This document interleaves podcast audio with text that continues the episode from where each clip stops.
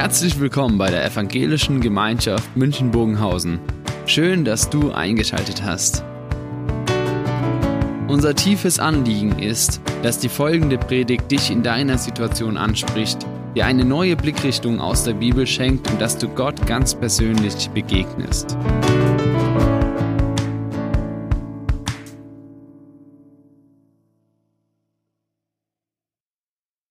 Es gibt ja manche, die sagen, die gute alte Zeit, früher war alles besser. Und dem wird auch manchmal nachgetrauert. Ich habe euch was mitgebracht, nämlich Zitate aus dem Handbuch für die gute Ehefrau. Hier nur mal einige Kapitelüberschriften, die ihr verfolgen könnt. Das erste heißt, verwöhne ihn. Da liest man dann, halten Sie das Abendessen bereit, so zeigen Sie ihm, dass Ihnen seine Bedürfnisse am Herzen liegen. Die meisten Männer sind hungrig, wenn sie heimkommen, und die Aussicht auf eine warme Mahlzeit, besonders auf seine Leibspeise, gehören zu einem herzlichen Empfang, so wie man ihn braucht.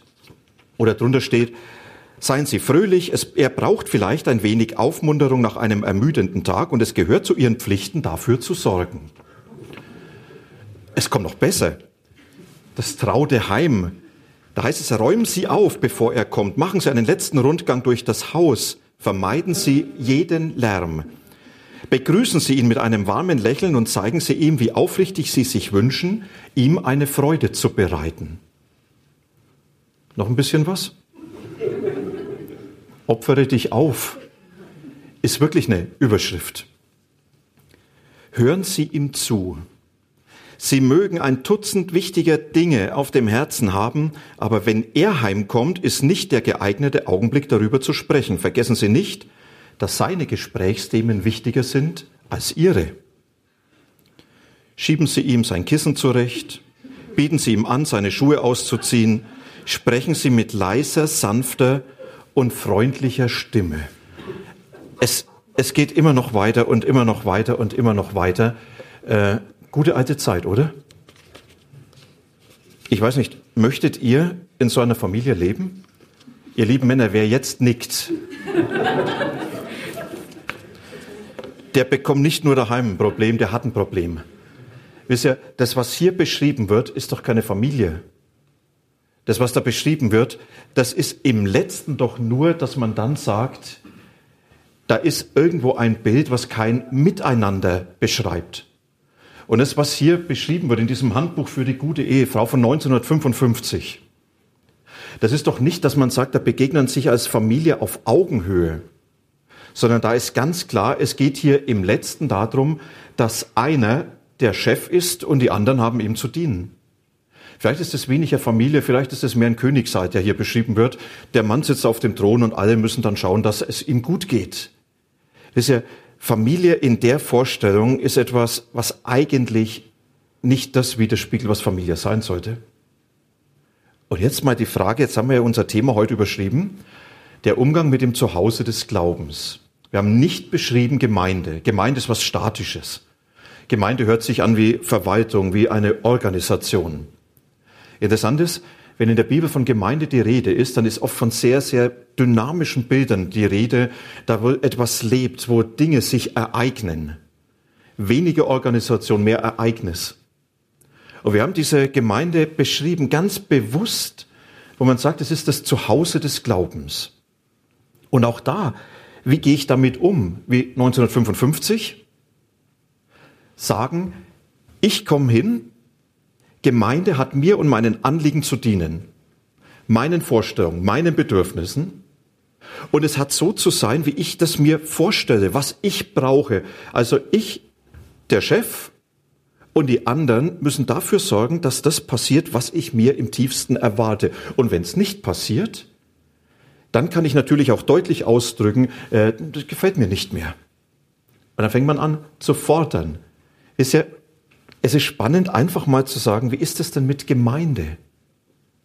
Und ich habe noch eine schöne Karikatur gefunden, ist vielleicht auch so. Gemeinde einen Esel zieht und die anderen sagen, wo es lang geht.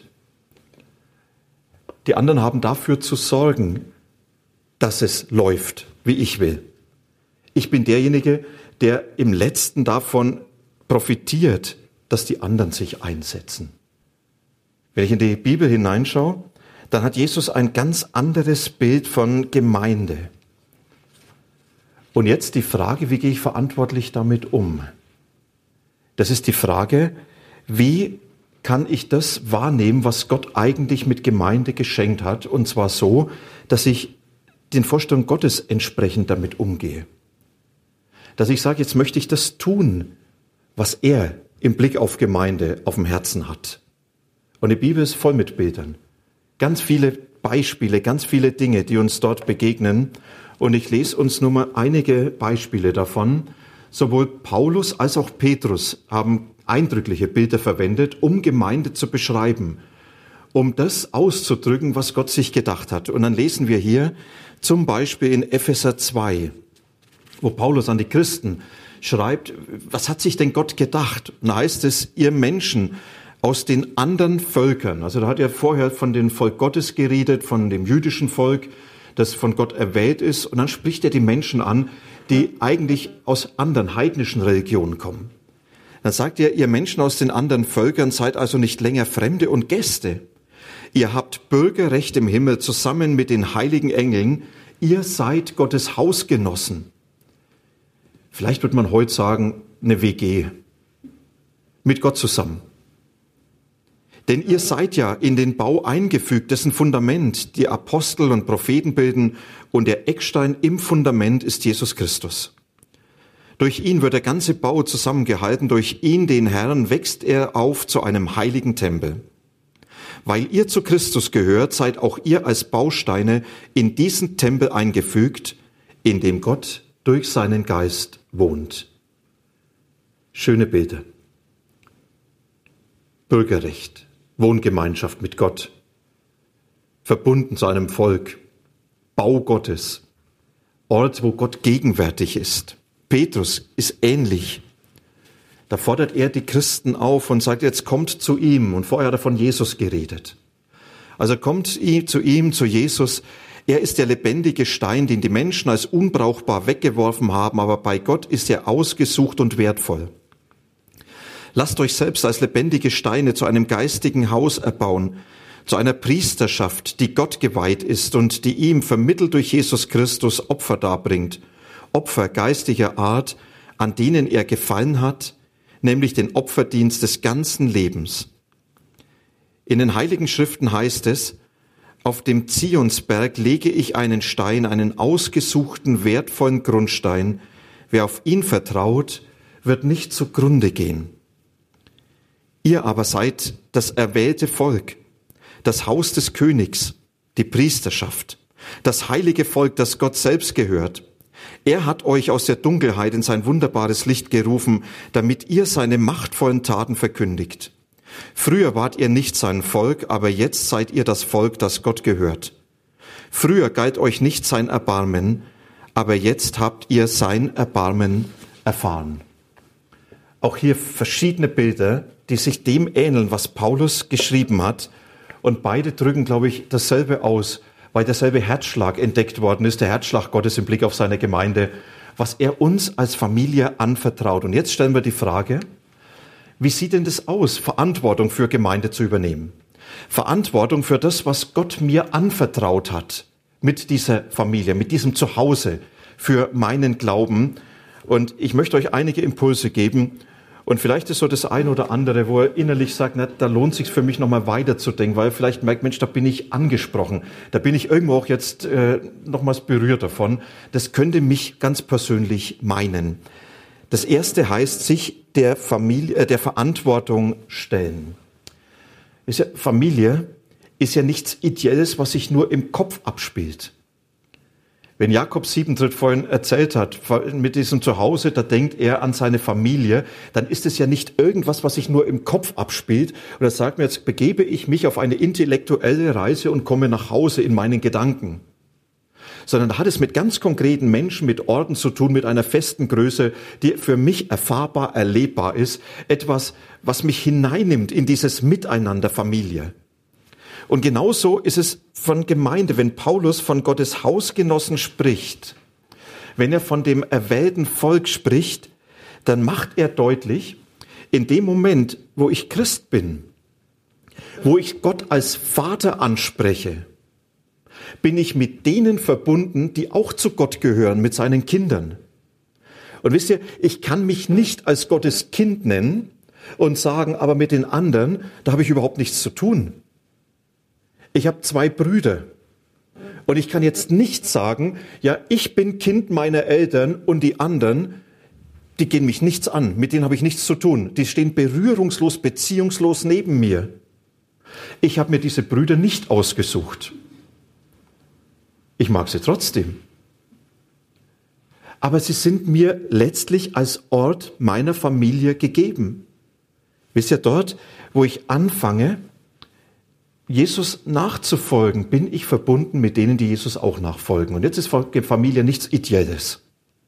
Nichts, was ich irgendwo so dahin wabernd abspinne, ja so diese große Schar der Christen irgendwie und sonst, sondern das ist jetzt Gemeinde, etwas sehr Konkretes vor Ort, wo Familie Gottes für mich erlebbar wird, wo mein Zuhause des Glaubens konkret wird.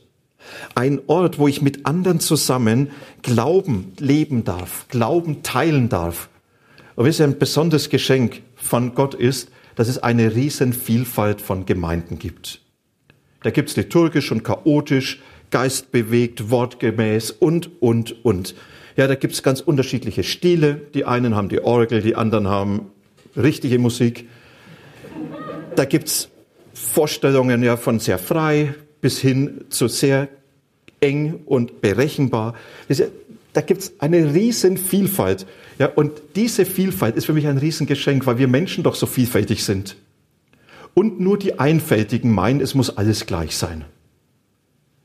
Diese Vielfalt drückt etwas aus von unserem Leben. Und deswegen hat Gott eine große Vielfalt in unsere Welt hineingegeben von seiner Gemeinde. Er sagt, da kannst du einen Ort finden für deinen Glauben, an dem du innerlich ankommen kannst.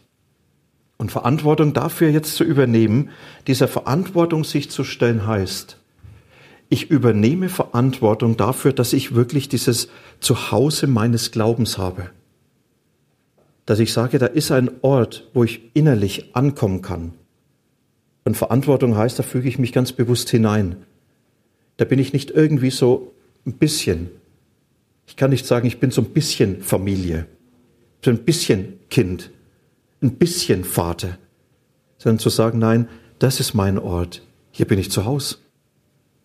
Und manche erlebt vielleicht auch das andere, dass man sagt, ja, manchmal wächst man aus seiner Familie heraus. Auch das gibt's.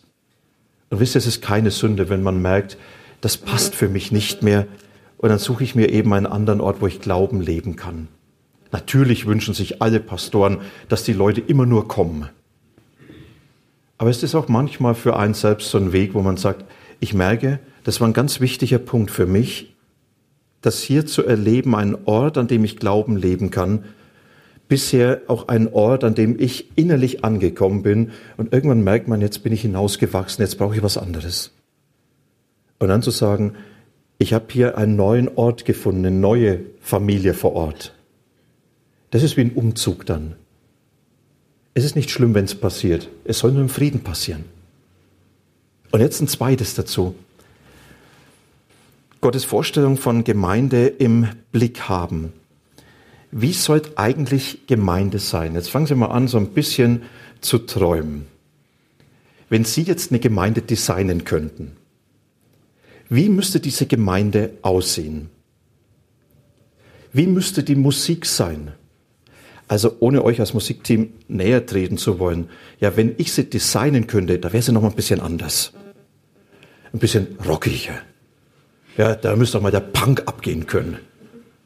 Ja, äh, und ja, jetzt könnte man sich natürlich vorstellen, wie das sein sollte. Ja, und der Gottesdienst auch nicht um 10 Uhr. Ja, also um 10 Uhr, da fängt man erst an zu leben so langsam. Ja, vielleicht wird 12 Uhr dann besser. Aber es geht ja nur um äußere Dinge. Ja, wie müssten die Menschen sein? Also dann müssten die Mitarbeiter so sein, ja, dass sie gerne voller Begeisterung kommen und sagen, Mensch, ich möchte mitmachen, ja, ich bin hochbegabt, ich habe kein Problem, da alles zu machen, immer da zu sein. Ja, und es wäre doch schön, ja? Und die Menschen sind absolut angenehm. Keine Ecken und Kanten. In der Heiligung 99 Prozent. Und jetzt kann ich mir so meine Gemeinde vorstellen und ich merke, diese Gemeinde lebt im letzten nur von dem, wie ich mir das vorstelle, vielleicht ein bisschen so. Wie so einen ganz großen Gemischtwarenladen, wo für alles was zu finden ist. Alle Vorstellungen irgendein Shop. Und dann kann ich diesem Ideal, was ich mir vorstelle, dem kann ich nachhängen und immer messen mit dem, was vor Ort ist. Und wenn ich in die Bibel hineinschaue, dann merke ich, das ist ja eigentlich völlig egal, was ich mir vorstelle. Michael Herbst, Professor in Greifswald, er hat ein schönes Büchlein geschrieben und es trägt den Titel Deine Gemeinde komme. Und da beschreibt er, es geht doch nicht darum, dass meine Vorstellung zum Tragen kommt, sondern ich muss fragen, verantwortlicher Umgang mit, mit meinem Zuhause des Glaubens, wie hat Gott sich das eigentlich vorgestellt? Das ist doch seine Gemeinde. Und Paulus und Petrus, die beiden gebrauchen zwei Begriffe, die hier so stark auch im Mittelpunkt stehen. Und es gibt noch etliche andere, die im Neuen Testament uns begegnen, aber ich möchte nur diese zweimal herausgreifen. Das eine wird beschrieben, Gemeinde ist der heilige Tempel Gottes. Ich weiß nicht, was ihr hört, wenn ihr Tempel hört. Ich glaube, wir können kaum erahnen, was das für Paulus und Petrus bedeutet hat, die ja beide von ihrer Biografie, von ihrer tiefsten Überzeugung her Juden waren. Der Tempel, das war das Zentrum ihres Glaubens. Das war der Ort, wo die Gegenwart Gottes fassbar wird. Ja, und wenn die schreiben, die Gemeinde ist der heilige Tempel Gottes, das ist der Ort, wo die Gegenwart Gottes fassbar wird.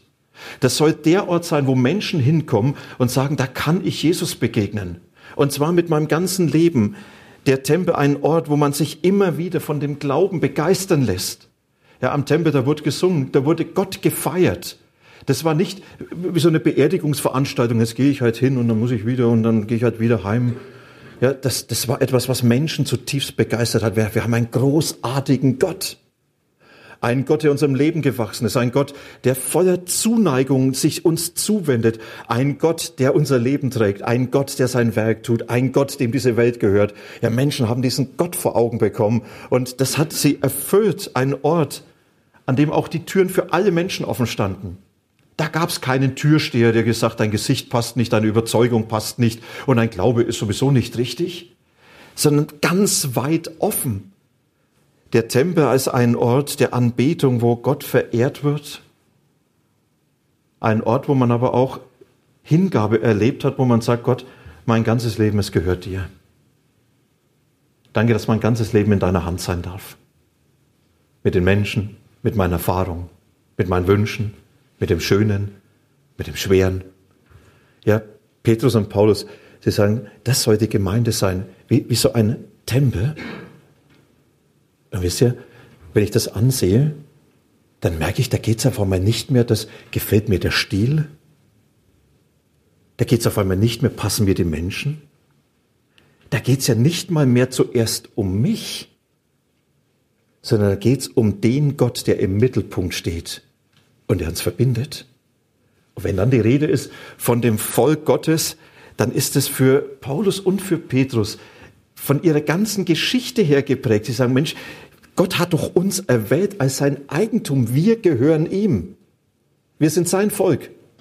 Wir sind die Menschen, zu denen er Ja gesagt hat, bedingungslos. Wir sind die Menschen, die in seiner guten Herrschaft leben dürfen die wissen, wir sind nicht irgendwas ausgeliefert, sondern wir dürfen in der Hand dieses guten Gottes sein. Wir sind sein Volk. Das sind diejenigen, die davon geprägt werden, dass er sich uns zuwendet, dass er unser Leben gestaltet. Und wir leben im Letzten von seiner unendlichen Treue zu uns. Paulus sagt, und das, das sind so diese Bilder, die ich vor Augen habe, wenn ich das Wesen von Gemeinde beschreibe. Und mit Gemeinde verantwortlich umgehen, das bedeutet jetzt ganz bewusst zu sagen, ich möchte das leben. Ich möchte das fördern, was Gott sich vorstellt. Und ich möchte nicht meine Vorstellung in den Mittelpunkt rücken. Und mal ganz ehrlich, wenn manchmal geklagt wird, dass es doch nicht so gut ist, dann sage ich oft, meine Gemeinde komme. Und dann habe ich so meine Vorstellung vor Augen und wie ich das machen will und wo ich und ich Und hier muss ich eher die Frage stellen, Mensch Jesus, wie hast du dir das vorgestellt? Kommt da was zum Ausdruck von diesem heiligen Tempel, von diesem heiligen Volk, von deinem Volk?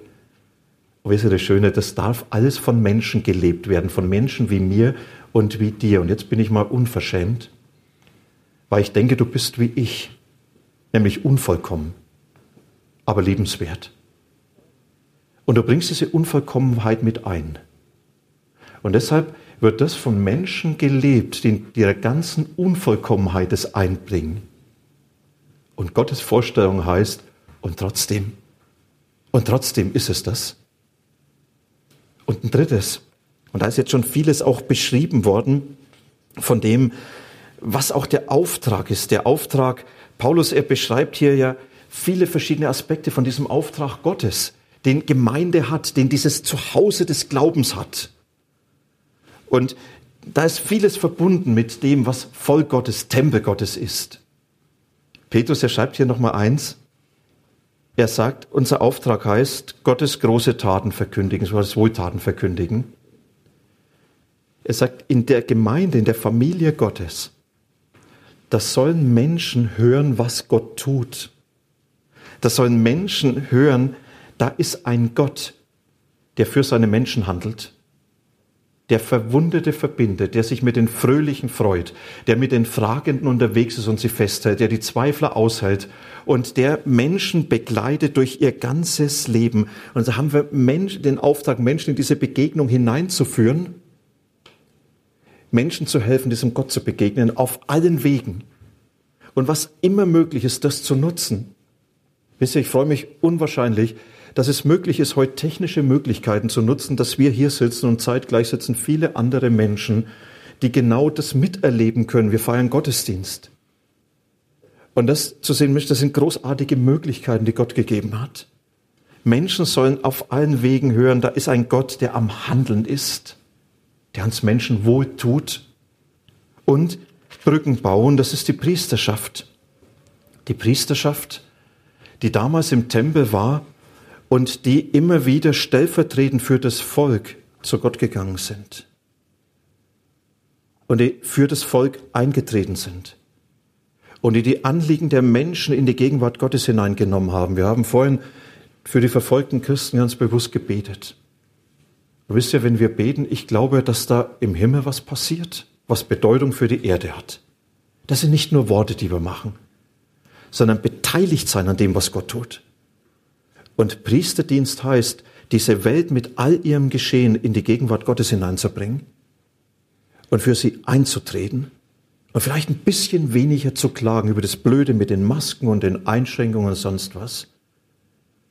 Und vielmehr für diese Welt zu beten, dass sie vielleicht in dem Ganzen, was passiert, wieder ganz neu wach wird für den Vater im Himmel, der im letzten ihr Leben trägt. Und ganz bewusst zu sagen, ich möchte die Anliegen dieser Welt, auch die Anliegen der Menschen immer wieder in die Gegenwart Gottes hineinbringen. Die Anliegen deiner Nachbarn, deiner Kollegen, die Anliegen, die dir begegnen. Das ist der Auftrag. Sei doch die Schnittstelle zwischen Gott und den Menschen. Bring diese Welt immer wieder in die Gegenwart Gottes und bring Gott immer wieder in diese Welt. Denn die Priester sind auch dann zu den Menschen gegangen und haben ihnen das zugesprochen. Ja, Gott nimmt sich um dich an. Du bist nicht vergessen. Da ist ein Gott, der dein Leben wirklich trägt. Und ich denke, vielleicht ist das was, was Menschen heute doch suchen. Ja, die Frage, wer trägt mein Leben? Was, was hat mich in der Hand? Eine Pandemie oder ein guter Vater im Himmel? Und manchmal sind so kleine Worte der Ermutigung. Vielleicht manchmal eine Karte. Vielleicht manchmal nur ein kurzes, dass man von seiner eigenen Hoffnung erzählt und sagt, wisst ihr, ich weiß, ich bin gehalten? Michael Herbst, er hat in diesem Buch ein schönes Bild gebraucht. Er sagt, die Gemeinde soll keine Religionsbehörde sein, in der Gott verwaltet wird, sondern ein Gasthaus. Ein Gasthaus, wo ganz viele Türen offen sind und wo jeder Platz nehmen darf. Wo jeder Platz hat mit seinen Anliegen, wo man sich um den Einzelnen annimmt. Und jetzt zum Abschluss das vierte. Verantwortlich umgehen heißt dann auch Missbrauch vermeiden. Missbrauch vermeiden, dass ich darauf achte, dieses Zuhause des Glaubens nicht für mich und meine Vorstellung zu missbrauchen. Das ist schon angeklungen. Ich möchte aber noch was anderes zeigen. Vor etlichen Jahren, ist jetzt doch schon ein paar Jahre her, habe ich den Stadtlauf in München mitgemacht. Ja, und wenn dann schon gleich den Halbmarathon. Und da hat es unterwegs immer Verpflegungsstationen gegeben. Und es hat zwei ganz große Anfechtungen gegeben, nämlich zwei Biergärten. Und da ist man vorbeigelaufen und da hat man gesehen, wer dann alles mit diesen orangenen T-Shirts schon da drin sitzt. Und man hat sich irgendwann die Frage gestellt, bin ich bescheuert, dass ich durch die Gegend renne, ja, und dort gibt's was zu essen und zu trinken? Ich habe durchgehalten. Ich bin weitergelaufen. Wisst ihr, was heißt Gemeinde zu missbrauchen? Gemeinde zu missbrauchen heißt, sie ist eine Festtafel, an der ich Platz nehmen kann und da wird mir alles serviert. Und da bekomme ich, was ich brauche. Das wird es erst im Himmel geben. Heute ist Gemeinde eine Verpflegungsstation unterwegs. Eine Verpflegungsstation, wo ich sage, ich bin in meinem Glauben unterwegs, ich bin in einem Auftrag unterwegs. Und Gemeinde ist der Ort, wo ich mich stärken kann für meinen Alltag, stärken kann für das, was vor mir liegt, stärken kann für den Auftrag, den Gott mir gegeben hat, für die Menschen, die er mir anvertraut hat. Und dann geht's wieder weiter. Dann wird sich nicht niedergelassen, sondern dann stelle ich mich dem Leben und ich weiß, in diesem Zuhause meines Glaubens, da ist so diese Verpflegungsstation, wo ich immer wieder auftanken kann, in den Kleingruppen, in den Gesprächen, in den Gottesdiensten, dort, wo ich mit Menschen einfach mein Leben und mein Glauben teilen kann. Deine Gemeinde komme. Mich begeistert es, was Gott uns mit Gemeinde anvertraut hat, dieses Zuhause des Glaubens. Und ich freue mich, ein Teil davon zu sein. Und ich hoffe, dass es euch genauso geht. Und vielleicht nochmal, was ist, was ist so dieser eine Punkt, den ihr mitnehmen wollt? Das, was euch jetzt nochmal begleiten soll im Blick auf Gemeinde. Deine Gemeinde komme.